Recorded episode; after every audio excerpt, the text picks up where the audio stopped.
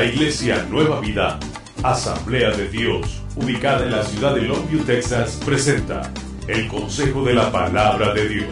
Los pastores Arturo y Mayra Morales le invitan este día a meditar en las Sagradas Escrituras.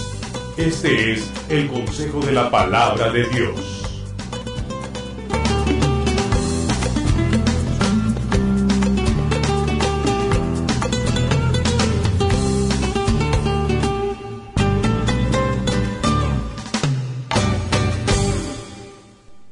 Tengo tres preguntas que hacerle. Estoy convencido que Dios tiene grandes planes para nosotros, grandes planes para su vida. Y voy a hablar de cosas básicas esta mañana, pero de algo que tenemos que siempre tener en el corazón para poder avanzar en el reino de Dios, para poder lograr aquello para lo cual Dios nos creó, que es para glorificarle. Los últimos dos domingos he estado diciéndole una y otra vez, fuimos creados para darle gloria a nuestro Dios. Fui creado para glorificarle, para que mi vida tenga sentido, para, eh, no, y tenga sentido en Él. Porque para mucha gente tiene sentido tener dinero. Para mucha gente tiene sentido tener propiedades o tener fama o tener y tener y tener. Y la verdad es que no hay nada de malo en ello, en esas cosas en sí mismas. Pero cuando no lo tengo, cuando lo busco no para glorificar a Dios, entonces no estoy siguiendo el plan perfecto que Él tiene para mí. Dios te creó para darle gloria.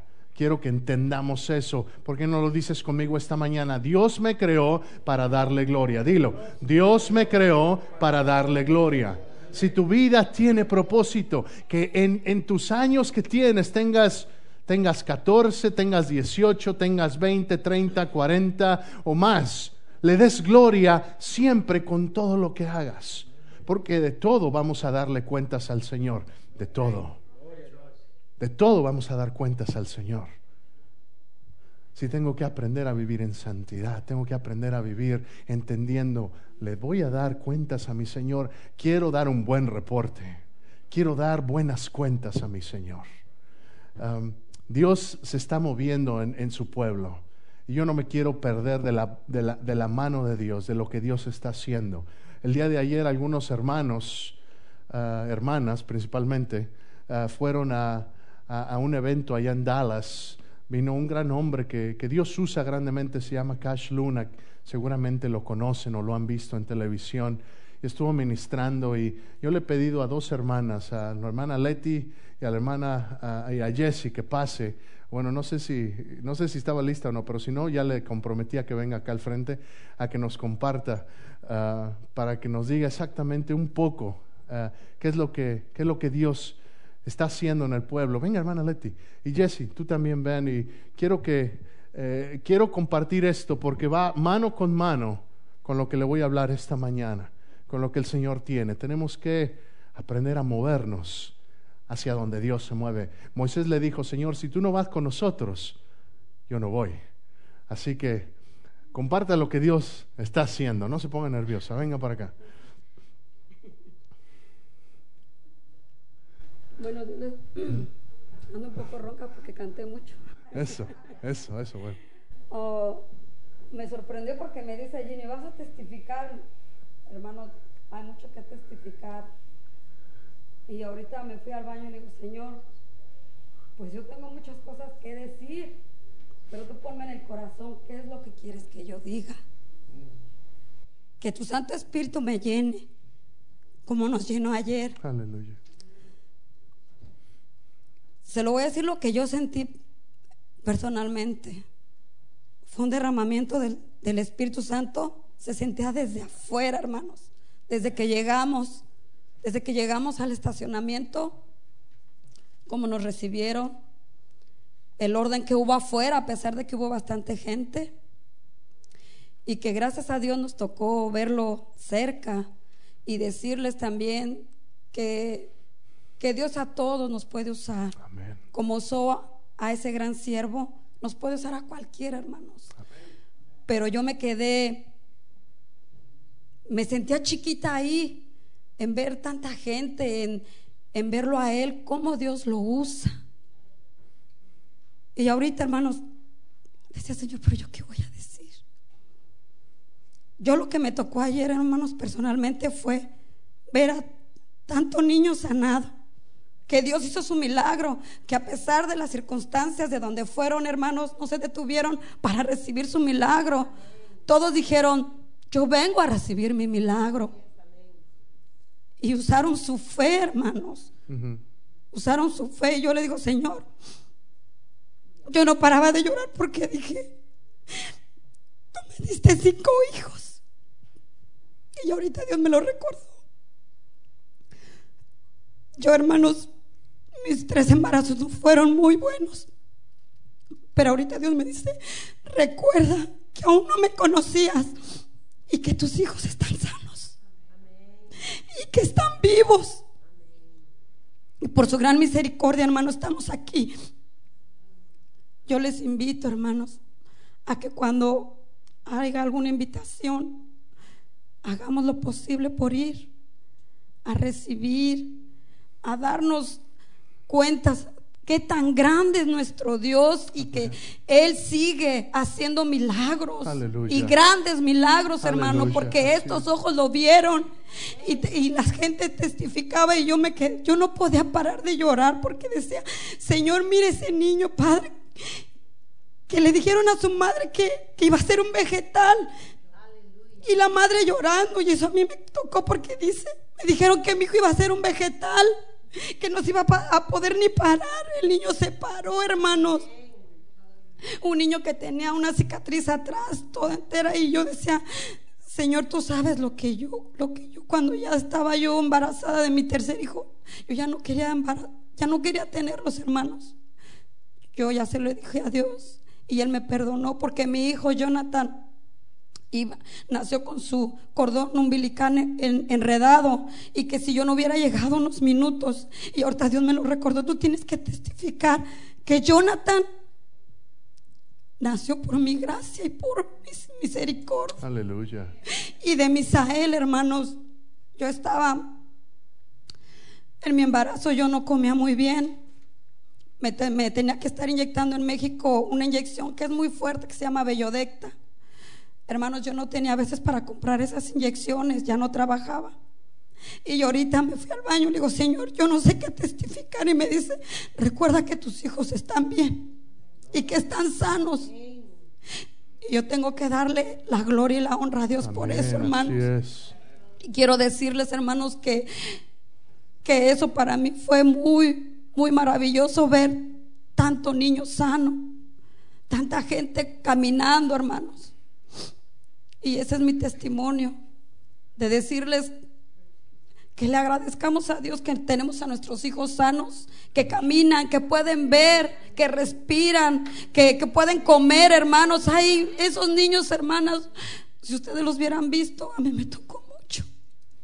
Y yo quiero darle las gracias a Dios, porque mis hijos están vivos, pueden ver, pueden caminar, respiran, hermanos y cada día ser agradecidos con Dios.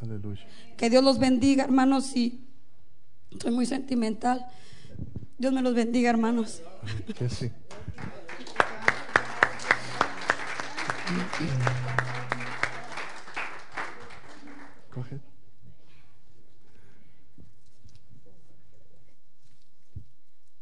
Hola.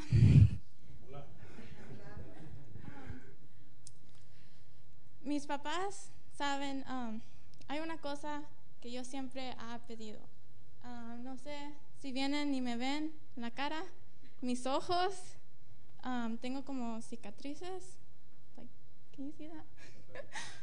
Uh, yeah. Yeah. Okay, bueno, así no eran mis ojos. Y pues yo veo a muchas personas como a Kimberly, Samantha. y veo que tienen ojos bien bonitos y me quedo como, ¿por qué me pasó esto? Desde chiquita me salen bolitas en los ojos y no sé por qué, siempre me salen. Y el, el domingo pasado ah, vine y le dije al pastor, ¿puedes orar por mis ojos? Y estaban bien, pero yo quería, bueno, un poquito los tenía todavía mal. Y pues fui a la casa y el, el lunes ni fui a la escuela porque me salió otra bolita y dije, Dios vine y yo estaba ya en la cabina y me dijo, ve acá enfrente y pídeme y yo te los voy a sanar. Pero vine y el lunes me salió otro y me quedé, ¿por qué me estás haciendo esto? Yo me enojé bastante porque yo estoy aquí sirviendo a Dios, estoy haciendo muchas cosas, no sé si ven, pero a lo mejor no es tan grande, pero yo siento que sí. Y pues dije, ¿por qué? Y ya no quería pedirle. Y fui y miro que muchas personas están sanadas con cosas que yo estoy bien. Nomás son mis ojos que no me caen bien como se miran. allá miraba que personas que no pueden caminar y yo estoy aquí caminando. Personas que no pueden ver y aquí estoy viendo. Personas que no pueden hablar y aquí estoy hablando. Y yo nomás acá porque mis ojos no se ven bien. Y pues ya no se me ve tan rojo, pero yo quiero que me sane todavía mis ojos. Pero le agradezco a Dios que estoy bien y no tengo nada mal. no, pero Cash Luna, muchos milagros. Y cuando salí le dije al pastor, ¿te dije? Sí. Le dije, Dios quiere esos milagros aquí. Y los vamos a ver. Y nomás es fe que, que necesitamos tener. No importa, pastor, lo puede hacer. No importa quién. Es la fe que tenemos aquí. Eso afirma. Gloria a Dios. Wow. Wow. No tenía planeado decir nada, pero ahorita estaba pensando, la misma unción que yo siento aquí, la misma unción yo sentí en ese lugar. O sea que el mismo Jesús que estaba ahí en ese lugar, el mismo Jesús está aquí. Entonces solo tenemos que creerle a Él. Creerle, creerle y creerle. Es lo único que tenemos que hacer. Amén. Gloria a Dios. Gloria a Dios. Jenny, ¿quiere agregar algo?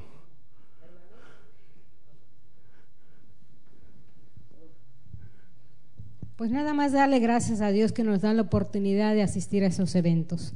De verdad que a los vemos por tele, por televisión, vemos esa multitud, vemos esos milagros y a veces, pero no lo vemos por tele, pero verlo con nuestros propios ojos, estar ahí, fue impactante. Yo, Leti estaba, en serio, puro llorar, llorar, llorar, emocionada. Yo sentía que mi corazón está latía fuerte, de vernos rodeada de tanta gente, de alabar a Dios.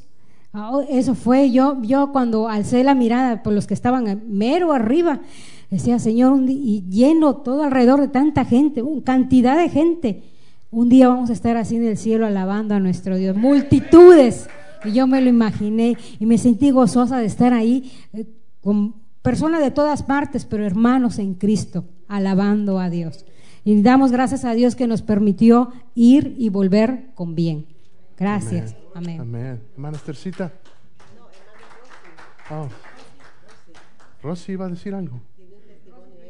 Tiene testimonio también. Ok de sorpresa, pero lo tiene.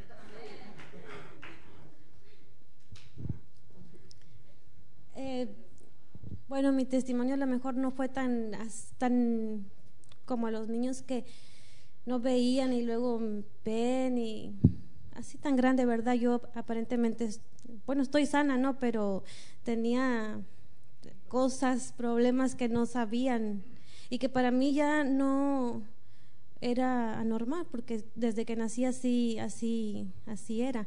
En lo que es los huesos de pelvis y, la pierna del lado derecho, había algo, yo me he tomado radiografías allá en México y había diferencia del lado derecho y del lado izquierdo y eso impedía completamente el movimiento de mi pierna derecha.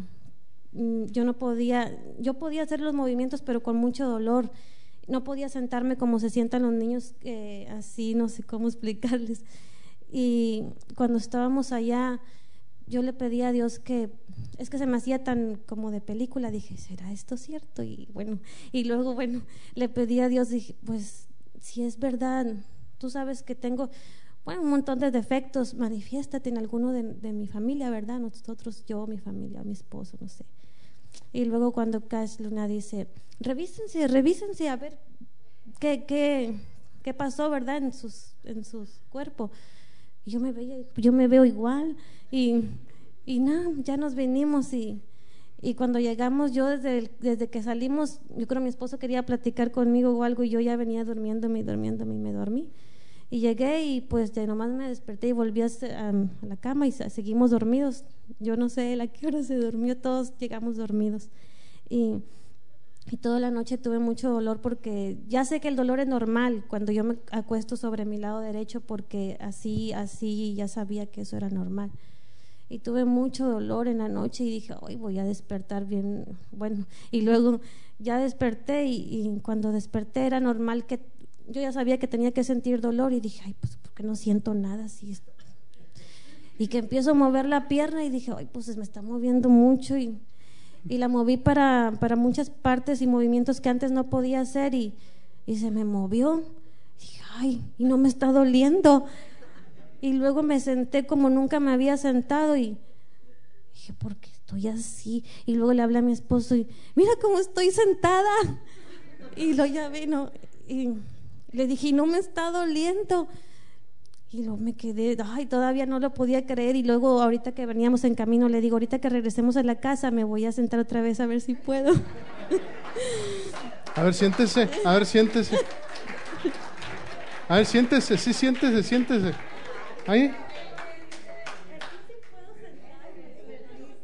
Yo no en el piso, siéntese.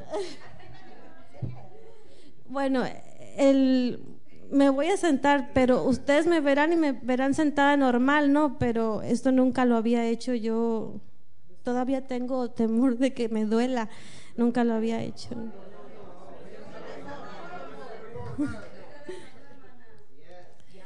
Bueno, es que estoy aquí, digo, ay. Para gloria al Señor.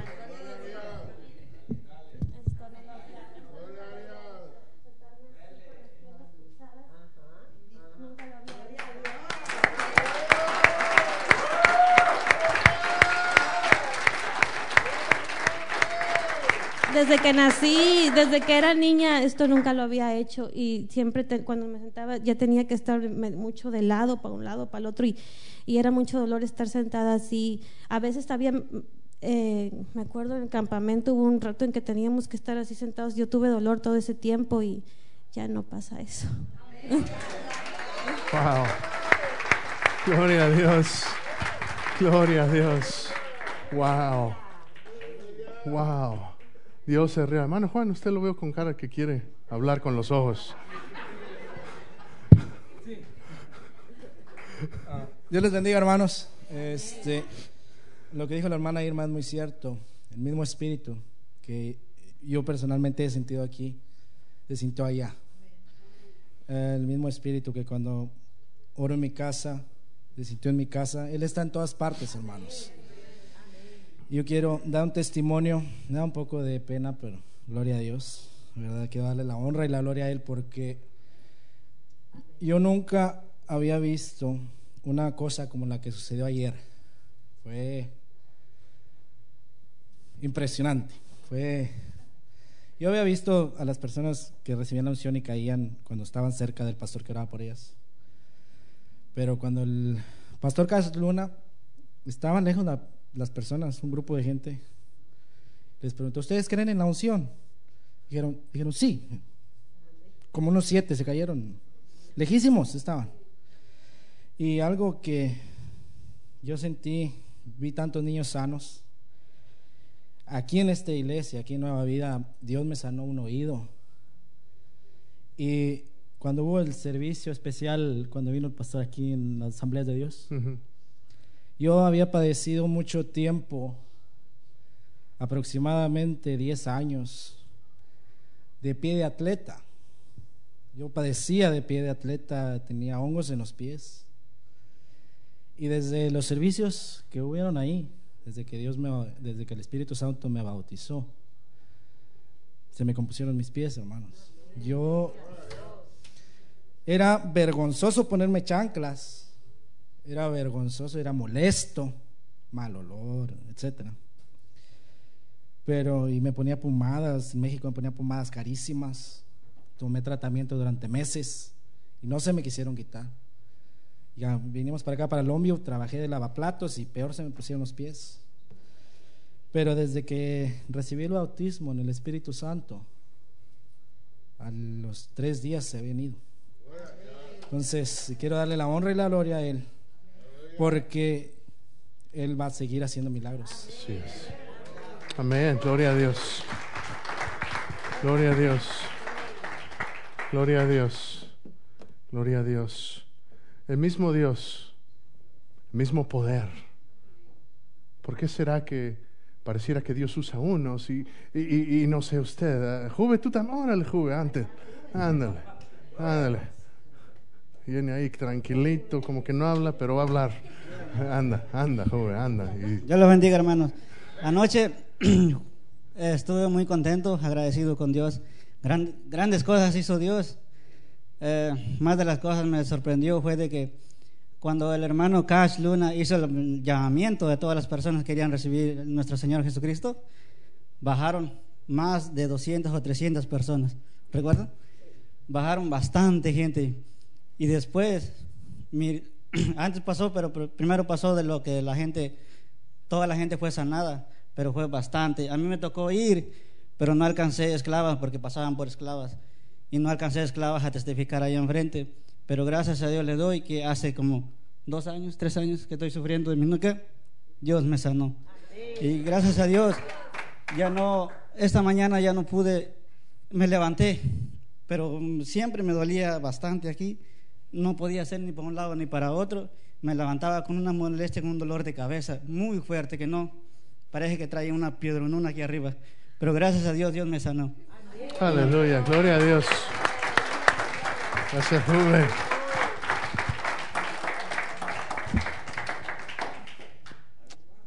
Aleluya. Dios es real, hermanos. Dios es real y cuando escucho estas cosas, yo no sé usted, pero a mí me da hambre de Dios. Yo quiero más de Él. Y eso solamente se recibe cuando uno se acerca con fe. Lo dijiste, Irma.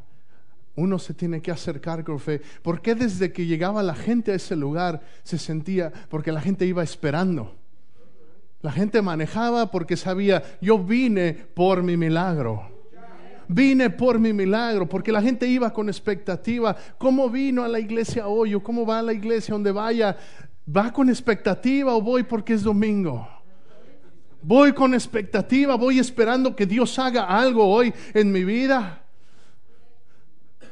Si Dios quiere que vengamos con expectativa, Dios quiere que vengamos. ¿Cuántas veces no Jesús reprendió a sus discípulos, hombres de poca fe? Hombres de poca fe, si tan solo creyéramos la palabra del Señor, si tan solo comprendiéramos qué tan grande es el amor de Dios, qué tan poderoso es el amor de Dios. Romanos, eh, Romanos capítulo 8 dice que no hay nada que nos pueda separar del amor de Dios. No hay nada que me pueda separar del amor de Dios. No hay nada que sea tan grande, tan profundo, tan ancho, tan alto, tan bajo, que me separe del amor de Dios. Y Dios hace estas cosas porque quiere amar, demostrar su amor a nosotros. Le pedí que fuera Juan 15, si ya lo tiene, vamos a leerlo. Ya se iban para Romanos 8, ya los vi.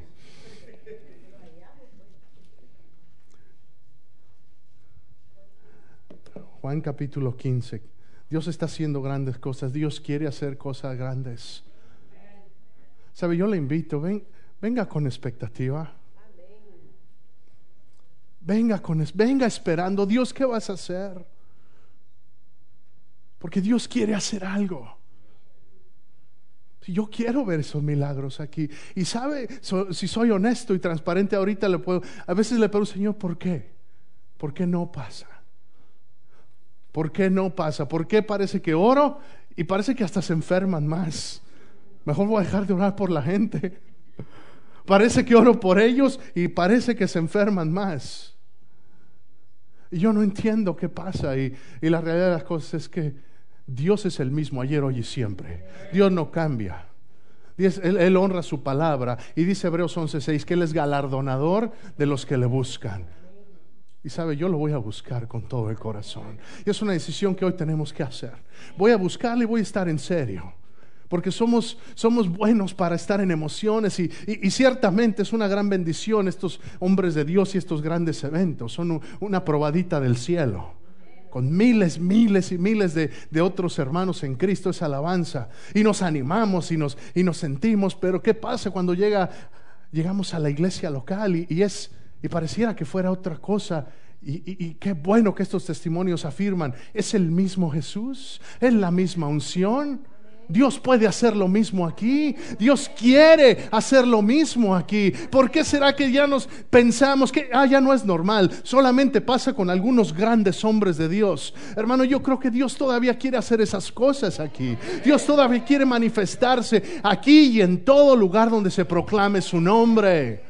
Dios todavía quiere manifestarse. Es tiempo de que, de que venga, venga a la oración. Le puedo invitar otra vez, 10 de la mañana los domingos. Venga a la oración. Venga a pedir, Señor, queremos, queremos más de ti. Esperamos más de ti. Hagamos un compromiso con Él. No conmigo, no con la iglesia. Haga un compromiso con Dios. Señor, te voy a seguir. Me voy a meter en serio contigo, Señor. Te voy a seguir, no importa lo que cueste. Jesús le dijo a Pedro, deja tus redes y sígueme. Y suena fácil, pero ¿qué eran las redes para Pedro? Era su todo, era su trabajo, era su profesión. Déjalo todo y sígueme. Seguir a Cristo cuesta. Oh, pero vale la pena seguir a Cristo. Vale la pena seguir a Cristo. Juan capítulo 15. Dice la palabra del Señor, yo soy la vid verdadera, es Jesús hablando, y mi Padre es el labrador, todo pámpano que en mí no lleva fruto, lo quitará, y todo aquel que lleva fruto lo limpiará, para que lleve más fruto. Ya vosotros estáis limpios por la palabra que os he hablado.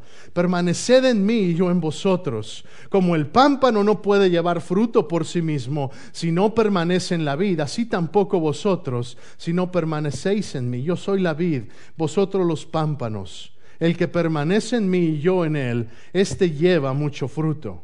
Porque separados de mí, ¿cuánto podemos hacer? ¿Cuánto? Separados de Jesús, ¿cuánto podemos hacer? Nada podemos hacer. El que en Jesús no permanece, dice, será echado fuera como pámpano y se secará. Y los recogen y los echan en el fuego y arden. Jesús dijo, si permanecéis en mí y mis palabras permanecen en vosotros, dijo Jesús, versículo 7, si permanecemos en Jesús y sus qué? Y su palabra permanece en nosotros, entonces pedid todo lo que queréis y os será hecho. En esto es glorificado mi Padre, porque fuimos creados para darle gloria. Amén. En esto es glorificado mi Padre, en que llevéis poco fruto. En que llevéis mucho fruto. No en que llevéis fruto, no en que llevéis poco fruto, en que llevéis ¿cómo? Mucho fruto. En que llevemos mucho fruto y seáis así mis discípulos. Oremos un momento. Padre, gracias por tu palabra, gracias por estos testimonios. Yo te pido que estos testimonios, Señor, pongan en nosotros, despierten en nosotros una inquietud por más de ti, Señor. Por un mover, Señor, real, Padre. Por un mover genuino, por un avivamiento. Empieza en mí, Señor Dios. Empieza en mí, Padre. Oh Señor, háblanos esta mañana. En el nombre de Jesús. Amén. Este es un sermón, el último de los sermones, de hecho el último de los mensajes que Jesús le está dando a sus discípulos. Esto empieza en Juan capítulo 13 y se alarga hasta el capítulo 16. Y es Juan ah, dándonos la descripción de lo que Jesús habla. Y quiero que se imagine, es, la, es, es la última, es el último encuentro que Jesús tiene con sus discípulos antes de morir. Jesús está a punto de ser entregado. Esa es la noche en la que Él sabe, en unas cuantas horas, Estaré orando en el Getsemaní, pero va a venir Judas con los soldados y, y me van a entregar. Si Jesús conocía los tiempos, la primera pregunta que tengo que hacerte esta mañana es, ¿tú conoces los tiempos? Porque si te regresas a Juan 13, vea tu palabra, Juan 13, versículo 1. Dice, antes de la fiesta de la Pascua, sabiendo Jesús que su hora había llegado para que pasase de este mundo al Padre, como había amado a los suyos que estaban en el mundo, los amó hasta el fin. Antes de la fiesta de la Pascua, sabiendo Jesús que su hora había llegado. Si Jesús sabía los tiempos, ¿sabes tú los tiempos en que vivimos? Lucas 21, 7 nos habla de los señales antes del fin, nos habla de que habrá guerras en los últimos tiempos, que habrá pestes, que habrá terremotos, que se levantará nación contra nación. Efesios 5, 15 y 16 dice, mirad pues con diligencia cómo andéis, no como necios, sino como sabios, aprovechando bien el tiempo, porque los días son malos. Vivimos en tiempos malos. Por eso tenemos que aprovechar el tiempo. Tenemos que vivir de una manera sabia, no de una manera necia. De una manera inteligente, sagaz, guiados por el Espíritu Santo, no guiados por la carne, no guiados por las emociones, no guiados por la vista, guiados por el Espíritu Santo. Los días son malos, esos son los tiempos en que vivimos. Conoce los tiempos, hermano. Romanos 13, del 11 al 14. Dice, en esto, conociendo el tiempo, que ya es hora de levantarnos del sueño. Cuando leí esto, hermanos, esto me habló directamente a mí. Es hora de levantarnos del sueño. Y, y, el Señor me decía, y no porque no ore, y no porque lo, no lea, sino porque Dios demanda más. Dios demanda más. Sí, hablando de este gran hombre, Cash Luna, él daba testimonio una vez, dando una conferencia a pastores y, decía a los pastores, muchos me vienen y me preguntan, ¿cuánto tiempo ora? ¿Cuánto tiempo lee? Y mucha gente habla y le pregunta solamente por morbo, por saber, y, la verdad, y, decía, yo nunca le respondo porque yo más bien les digo, ¿y para qué quieres saber? Porque si te lo digo, no lo vas a hacer tú de todos modos. Si hay un costo seguir a Cristo y ser usado por Cristo cuesta. Cuesta morir al yo mismo, cuesta morir al egoísmo, cuesta morir a lo, a, lo que yo deseo. Por eso Pablo dijo, con Cristo estoy juntamente crucificado y ya no vivo yo, sino vive Cristo en mí. Si tengo que llegar a ese punto donde mis deseos ya no son mis deseos, sino son sus deseos. Tengo que llegar al punto en el cual lo que yo veo no es lo que mis ojos ven, sino como Cristo ve mis palabras sean no mis palabras, no sabiduría humana o emociones, sino que sean las palabras que el Espíritu Santo ponga en mis labios, que acaso no Jesús lo prometió, que no tenga miedo, que en el momento adecuado voy a hablar aquello que tengo que decir porque el Espíritu me lo va a decir, si tengo que aprender a depender de Dios. Romanos capítulo 13, como lo decía, en esto conociendo los tiempos que es ya hora de levantarnos del sueño. Alguien necesita recibir esta palabra. Nos hemos, nos hemos dormido a veces. Como se dice, nos hemos dormido en nuestros laureles. Ya soy salvo, voy a la iglesia, hago quizá un poco aquí, un poco allá. Hermano, ya es hora de levantarnos del sueño porque ahora está más cerca de nosotros nuestra salvación que cuando creímos. Versículo 12, la noche está avanzada y se acerca el día. Desechemos pues, diga, desechemos, dígalo, desechemos. Desechar es echar fuera. Esta palabra era para la iglesia. Así que esto es para ti para mí, hermano. Desechemos pues las obras de las tinieblas y vistámonos las armas de luz. Sí, hermano, hay cristianos que todavía operan en las tinieblas, que somos una cosa un día y otra cosa otra.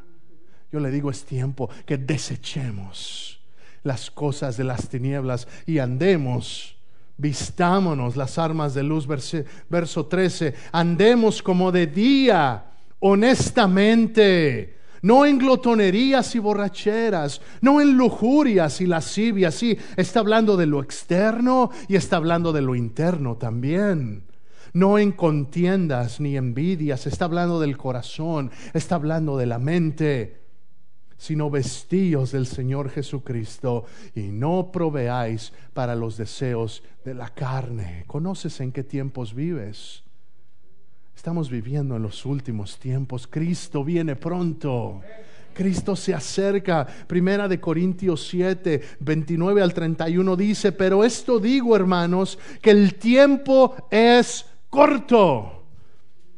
Resta pues que los que tienen esposa sean como si no la tuviesen, y los que lloran como si no llorasen, y los que se alegran como si no se alegrasen, y los que compran como si no poseyesen, y los que disfrutan de este mundo como si no lo disfrutasen, porque la apariencia de este mundo se pasa. ¿De qué está hablando, pastor? Está hablando, el tiempo es corto, no te contentes con lo que tienes.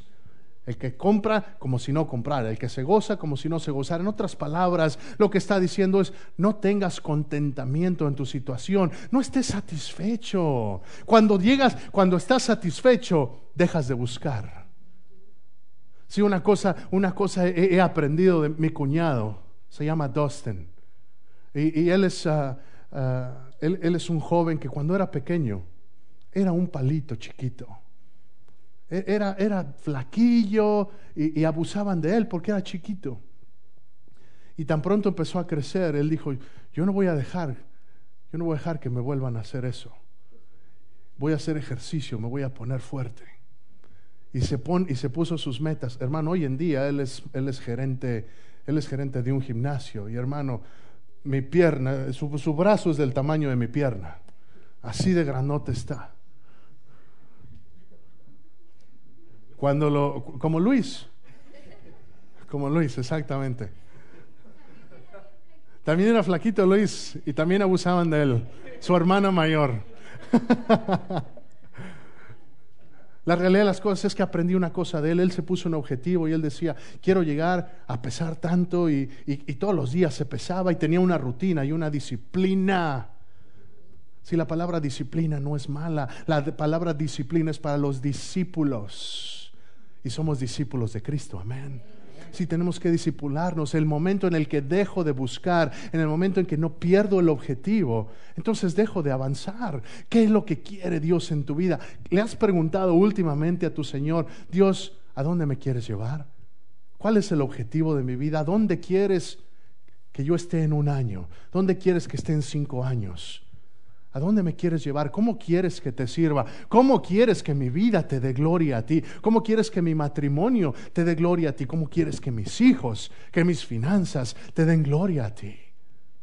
Si hay que tener un objetivo, si el hermano Chava nunca hubiera tenido el objetivo, quiero tener mi taller, quizá todavía estaría buscando trabajo para otros, para otros dueños de talleres.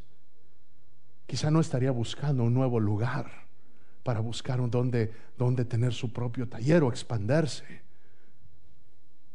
Quizá nunca hubieras visto empezado tu negocio, pero, pero uno, Dios le da una visión. ¿Para qué? Para glorificar a Dios. ¿Cuál es la visión que Dios ha dado en tu vida? Hay que buscarla. Pero si estás contento con lo que tienes, dejamos de crecer. Dejamos de avanzar. Por eso te pregunto otra vez, ¿conoce los tiempos? El tiempo es corto. El día se acerca, vivimos en tiempos malos. Cristo viene pronto. Es una promesa que él hizo. Y dijo la palabra, dijo, dijo Jesús, vengo pronto. Voy a casa a preparar morada para ustedes, pero yo regreso. Y si Él lo dice, Él lo cumple. Dios viene pronto, Jesús viene pronto. Conoce los tiempos. Jesús conocía los tiempos. Y es la primera cosa que tenemos que estar conscientes esta mañana. Si quiero servir a Dios, tengo que entender los tiempos en los que vivo. Más allá, yo no sé el tiempo de Dios en el cual Él me vaya a llamar a su presencia. Porque puedo planear, puedo pensar, puedo hacer planes, pero de Dios es el aliento que tengo esta mañana. Salmo 150 dice, todo lo que respira Alabe al Señor. ¿Tienes, ¿Tienes aliento esta mañana? Hay que alabarlo. Este es el día que hizo el Señor. Nos gozaremos y nos alegraremos en Él. Sí, pero respiras los lunes. Respiras los martes. ¿Sí? O- o te lo aguantas de domingo a domingo. Porque si respiras el lunes, entonces también ese es día de alabarle. Si respiras el martes, es día también de alabarle. Ese es día del Señor también. Sí, cuando te levantes en la mañana, a- hay que aprender a decir, este es el día que hizo el Señor. Sí, cuando iba a la escuela, había días, había lunes en que, ah, no quería. No quería ir a la escuela, pero entendió, no importa lo que esté delante de mí, este es el día que hizo el Señor. Me voy a gozar y me voy a alegrar en él. Ese es el tiempo, este es mi tiempo, este es tu tiempo, hermano. Tu pasado, ¿puedes hacer algo al respecto? No. Además, si estás en Cristo, Él ya se encargó de Él. De eso no me tengo que preocupar. Tu futuro, ¿lo tienes comprado? Nadie. Mañana, dice la palabra, somos como una flor. En la mañana estamos, en la tarde ya no estamos. Somos como un viento que sopla. Entonces, ¿qué es lo único que tengo? El presente. Tengo mi hoy. Este es mi tiempo.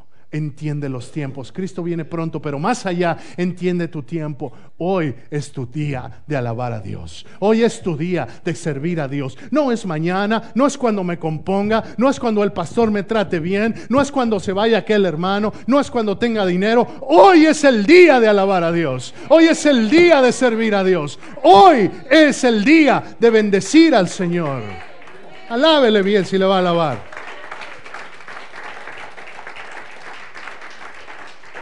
Conoce los tiempos.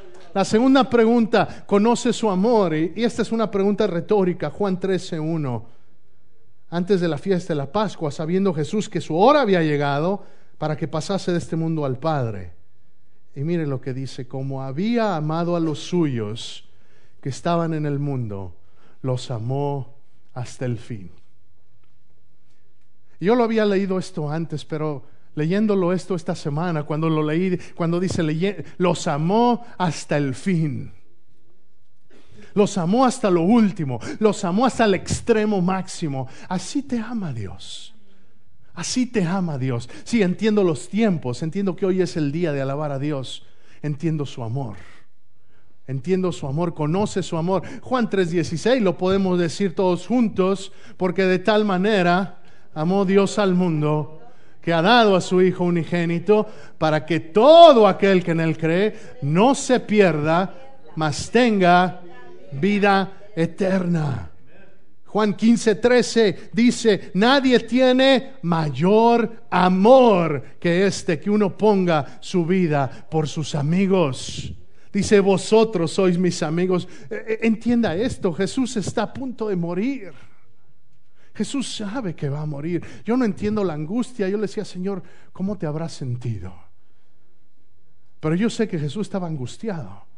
Lo sé porque en el Getsemaní dice la Biblia que, que al orar, sudor de sangre, eso es alguna, cuando, cuando uno está bajo una tensión tan extrema, los, los vasos capilares se revientan y uno empieza a sudar. Es algo fisiológico que pasa cuando uno está bajo gran tensión. Jesús estaba angustiado. Y en medio, antes de llegar a ese momento, Jesús está con sus amigos. Con ellos ha pasado los últimos tres años. Aún está, eh, está ahí, ahí está Pedro, ahí está Juan, está, ahí está Tomás, ahí están todos los que están, excepto Judas. Judas ya se había retirado en este momento. Para cuando llegamos al capítulo 15, Judas ya se había retirado del grupo de los doce. Pero aún a Judas Jesús amó. Aún a Judas lo amó. Y si, y si Jesús dice que lo amó hasta el fin, porque es lo que dice el verso 1 del capítulo 13, los amó hasta el fin. Aún al que lo iba a traicionar, lo amó hasta el fin. Sabía su destino, porque Dios es Dios, Dios lo sabe todo. Pero lo amó hasta el fin. Y si Él amó a Judas, Él te ama a ti, me ama a mí. Que muchas veces lo hemos traicionado también. Muchas veces nos hemos quedado callados también. Muchas veces no hemos sido fieles también. Eso se llama traición, hermano. Cuando sabiendo que tienes lealtad a alguien, no la sigues. Lo hemos traicionado. Dios te ama. Y Jesús le está diciendo a sus amigos, ustedes son mis amigos. Y nadie tiene mayor amor que este, el que da su vida por sus amigos. Primera de Juan 3.1 dice, mirad cuál amor nos ha dado el Padre para que seamos llamados hijos de Dios. Por esto el mundo no nos conoce, porque no le conoció a Él. Segunda de Corintios 5:21 dice, al que no conoció pecado, por nosotros lo hizo pecado, para que nosotros fuésemos hechos justicia en Él. Al que no conoció pecado, lo hizo pecado. ¿Qué tiene que ver eso con el amor de Dios? Porque para eso, para eso vino Jesús al mundo, para tomar tu lugar. Sí, Jesús vino para morir. Cuando fue a la cruz fue porque había una cruz con tu nombre. Sí, cuando, cuando el Padre ve a Jesús, y está en la cruz y en ese momento todos los pecados pasados, presentes y futuros de todas las generaciones caen sobre Jesús. El Padre tiene que dar la vuelta, porque el Padre no puede estar en presencia del pecado. Por eso Jesús clama, Eloí, Eloí, lama sabactani Padre, Padre, ¿por qué me has desamparado si es el, el único momento en la historia de la eternidad en que el Padre ha estado separado del Hijo? ¿Por qué? Por el pecado. Porque el que no conoció pecado lo hizo pecado. Isaías 53, 11. Y cuando leí esto y lo estudié en la palabra original, dice la palabra, versículo 10 y 11 en Isaías 53 dice, con todo esto Jehová quiso quebrantarlo, sujetándole a padecimiento. En el original, la palabra hebrea significa, y, y Jehová se complació, y Jehová se complació de quebrantarlo. ¿Por qué será que Dios Padre se complació de quebrantar al Hijo? Por amor. Porque te ama. Sí, sí, sabemos esto, pero a veces se nos olvida que nuestra salvación tuvo gran precio. A veces se nos olvida que Dios te ama tanto, tanto, tanto que, que a veces nosotros no nos amamos ni a nosotros mismos. Que nos cuesta trabajo aceptarnos y aceptar a nuestro prójimo, hermano. Dios te ama entiende, conoce su amor. Dios te ama. Dios quiere que tú seas un agente de su amor. Y la última pregunta esta mañana es, ¿conoce Él de tu amor? Si las primeras dos preguntas se refieren a ti, si conoces tú los tiempos, si conoces tú su amor, yo creo que sí lo conocemos. La tercera pregunta es, ¿conoce Él de tu amor. Conoce Él de tu amor. Él sabe que tú le amas. Tu Dios sabe que tú le amas. Conoce Él de tu amor. Primera de Juan 4, versículo 19 al 21 dice, nosotros le amamos a Él porque Él nos amó primero. Si alguno dice, yo amo a Dios y aborrece a su hermano, es mentiroso. Pues el que no ama a su hermano, a quien ha visto, ¿cómo puede amar a Dios a quien no ha visto? Y nosotros tenemos este mandamiento de Él, el que ama a Dios, ame también a su hermano. ¿Cómo puedo demostrarle a Dios que lo amo? ¿Cómo puedo decirle, Señor, te amo? Porque es fácil amar a Dios el domingo en la mañana. Es fácil levantar las manos cuando todo el mundo está levantando las manos. Es fácil bendecir a Dios cuando todo lo estamos bendiciendo. Pero cuando estoy allá en casa, en medio de la prueba, cuando estoy en el trabajo o viendo mi cuenta en el banco, a veces no siento ese deseo. ¿O cómo le demuestro a Dios que lo amo?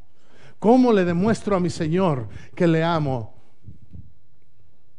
Versículo 7 en el capítulo 15 de Juan. Juan 15, 7 dice, si permanecéis en mí y mis palabras permanecen en vosotros.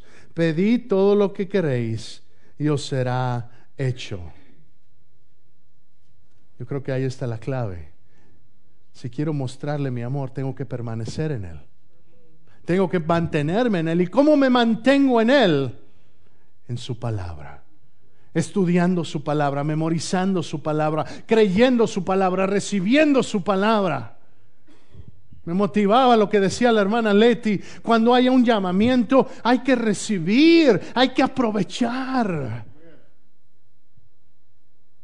Hermano, cuando venimos a este altar, venimos no, no, no, venimos a encontrarnos no con cualquier persona. Y entienda una cosa, no es quien está parado aquí al frente.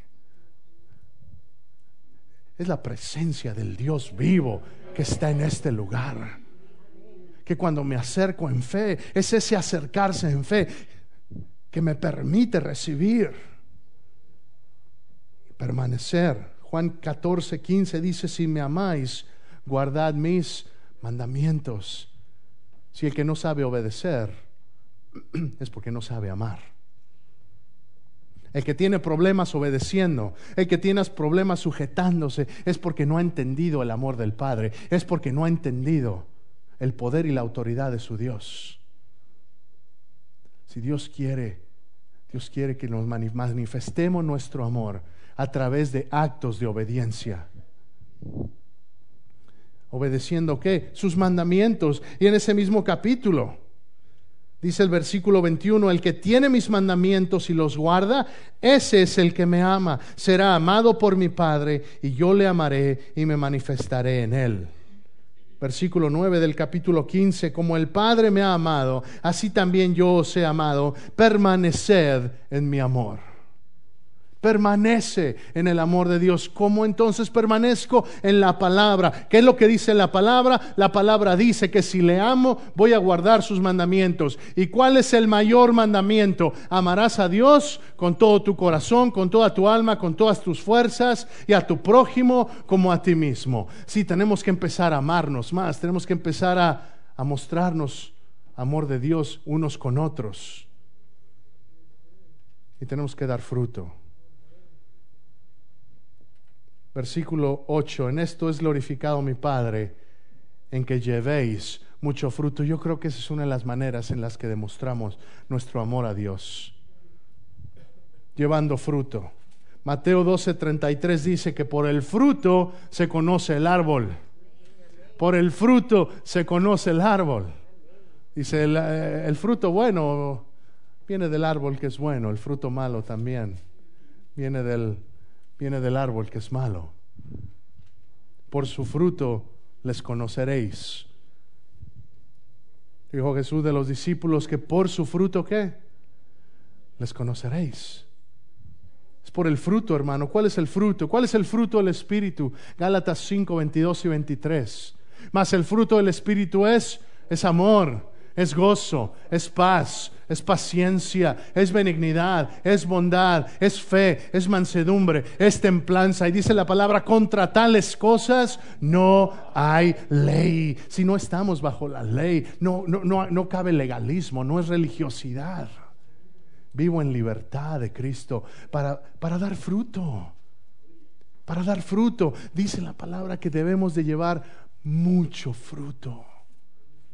Juan 14, versículo 8, para que se glorifique el Padre y que llevemos mucho fruto. ¿Qué, otro tipo de fruto? Fruto de labios. ¿Qué es el fruto de labios? Hebreos 13, 15 al 17. Así que ofrezcamos siempre a Dios por medio de Él sacrificio de alabanza, es decir, fruto de labios que confiesan su nombre. Si la alabanza es también parte de mi fruto, es parte de cómo yo me manifiesto a mi Señor, mi amor. Obedecer, dice, y de hacer bien, y de la ayuda mutua no os olvidéis, porque de tales sacrificios se agrada a Dios. Esta es la palabra del Señor. Después llegué a este versículo 17 y dije, ah, lo pongo, no lo pongo. Y dice, obedeced a vuestros pastores y sujetaos a ellos porque ellos velan por vuestras almas como quienes han de dar cuenta y, es una realidad y, y, y viene una carga sobre mí. Voy a dar cuenta de lo que yo haga en esta iglesia. Voy a dar cuenta de cada una de las cosas. La de las cosas es que cada uno tenemos nuestra responsabilidad. Si el principio no es solamente sujétate al pastor, tenemos que aprender a sujetarnos a las autoridades, aprender obediencia, aprender sujeción, sumisión a las autoridades. ¿Quién es la autoridad? Quien sea donde trabajes es tu autoridad. Tu patrón es tu autoridad en casa, esposa, su esposo es su autoridad. Él es la cabeza, establecido por la Biblia. Sujetémonos unos a otros. Maestra, ¿quién es la autoridad? Pues quien coordina las, las clases, en este caso mi esposa. Aprendemos a sujetarnos en la música. ¿Quién es la autoridad? Hermano Antonio es el líder de alabanza. Nos sujetamos a él. Principio de autoridad. Si el que, el que sabe sujetarse, sabe recibir autoridad. Por eso hay muchos que quieren autoridad, pero no saben ejercerla cuando la reciben, porque no han aprendido a sujetarse. Tengo que aprender a sujetarme principalmente a la autoridad divina, Jesús. A Él me tengo que sujetar. Hermano músico, si me ayudan en el altar, por favor. Así que tres preguntas esta mañana. Conoce los tiempos. Es el tiempo. Hoy es el tiempo de alabar a Dios. Alguien diga amén. Hoy es el día de alabar a Dios. ¿Conoce su amor? Si conoces su amor, si sabes que te ama, si sabes que murió por ti, si sabes que había una cruz con tu nombre y que por amor a ti al Padre le complació quebrantar al Hijo, para que hoy tengamos vida. Pero finalmente, la pregunta que nos concierne a ti y a mí es, ¿Él conoce tu amor? ¿Estás dando fruto? Y esta es la pregunta más seria. Te voy a pedir que te pongas de pie. ¿Conoce Él tu amor?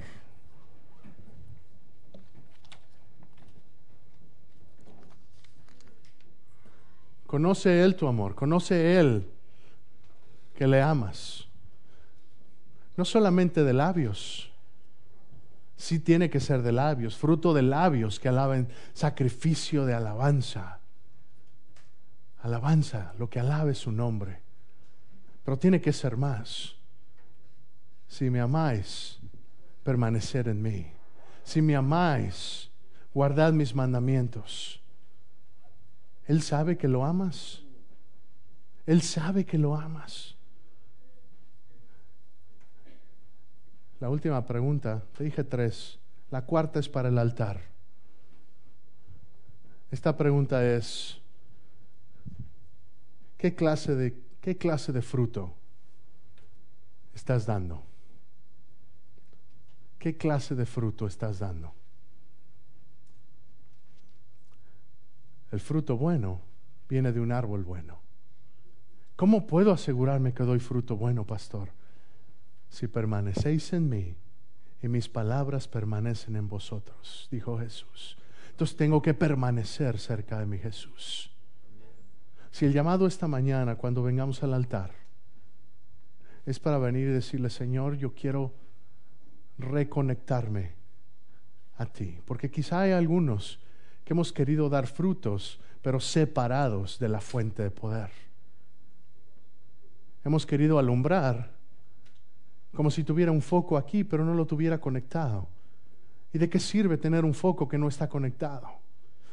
Podrá estar completamente nuevo, podrá tener gran emisión de lumens y podrá hacer gran, podrá iluminar todo este lugar, pero si no está conectado a la fuente de poder, es tan inservible como un foco fundido. Si la clave es que tengo que permanecer en Cristo, tengo que estar cerca de Él. No es religiosidad, es ser honesto conmigo mismo esta mañana y decir, necesito empezar a vivir una vida más comprometida con Dios, porque a lo mejor esta mañana te das cuenta que, que quizá no has dado mucho fruto, o que quizá el fruto que has dado ha sido fruto de envidia, o fruto de engaño, o fruto de mentira. Pastor, ¿por qué dice eso? Porque es la verdad. Porque así como Pablo le dijo a la iglesia, el tiempo es corto, desechen las obras de las tinieblas, nosotros tenemos que desechar esas obras también. Hay obras de las tinieblas en tu vida. Hoy es día de desecharlas. No es día de, de, ocultar y pretender que no están ahí. Es día de avergonzar a las tinieblas exponiéndolas y dejar entonces que la luz de Jesús empiece a brillar más fuerte en tu vida. Si hoy es el día, hoy es el día de alabar a Dios. No es mañana, no es el próximo domingo, es hoy porque hoy es lo único que tenemos. Cierra tus ojos, mi hermano.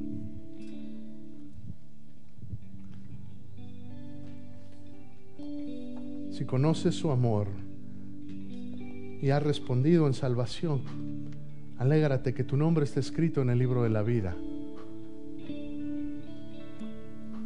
Pero si no lo has recibido como tu Señor y Salvador y hoy quieres recibirlo, Jesús te está esperando. No importa lo que hayas hecho antes, no importa tu pasado, la obra de Jesús, lo que Jesús hizo en la cruz, es suficiente para perdonarte. Y Él está listo para perdonarte y para darte una nueva vida. Habrá alguien esta mañana que quiera decirle a Jesús, ven, entra en mi corazón, toma control de mi vida, toma control de mi corazón. Quiero ser tuyo a partir de hoy. Habrá alguien. Si hay alguien, levante su mano, por favor.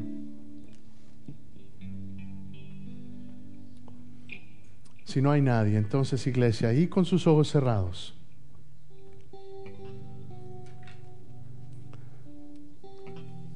Quizá tu fruto no sea un fruto que agrade a Dios. Y esta mañana quieres pedirle, Señor, quiero reconectarme contigo, quiero estar, permanecer en ti. Quiero empezar a ver manifestaciones tuyas en mi vida porque estoy cerca de ti. Si ese eres tú, te voy a pedir que levantes la mano y la bajes. Esto toma honestidad delante de Dios. Aleluya, aleluya, wow. Así es. Voy a pedir todos aquellos que pasaron, que levantaron la mano, venga al frente. Es tiempo de decirle, Señor, vengo porque quiero más de ti. Todos aquellos que levantaron la mano, que quieran empezar a ver un fruto nuevo en su vida, venga al frente ahora. Todo aquel que levantó la mano y que diga, sí, yo quiero, yo quiero empezar a llevar un fruto que agrade al Señor. Este ha sido el consejo de la palabra de Dios, presentado a usted por la Iglesia Nueva Vida de las Asambleas de Dios. Nuestra dirección, 4820 Teneryville Road, Longview, Texas, 75604. Nuestro número telefónico, 903-759-7643. Ven a visitarnos.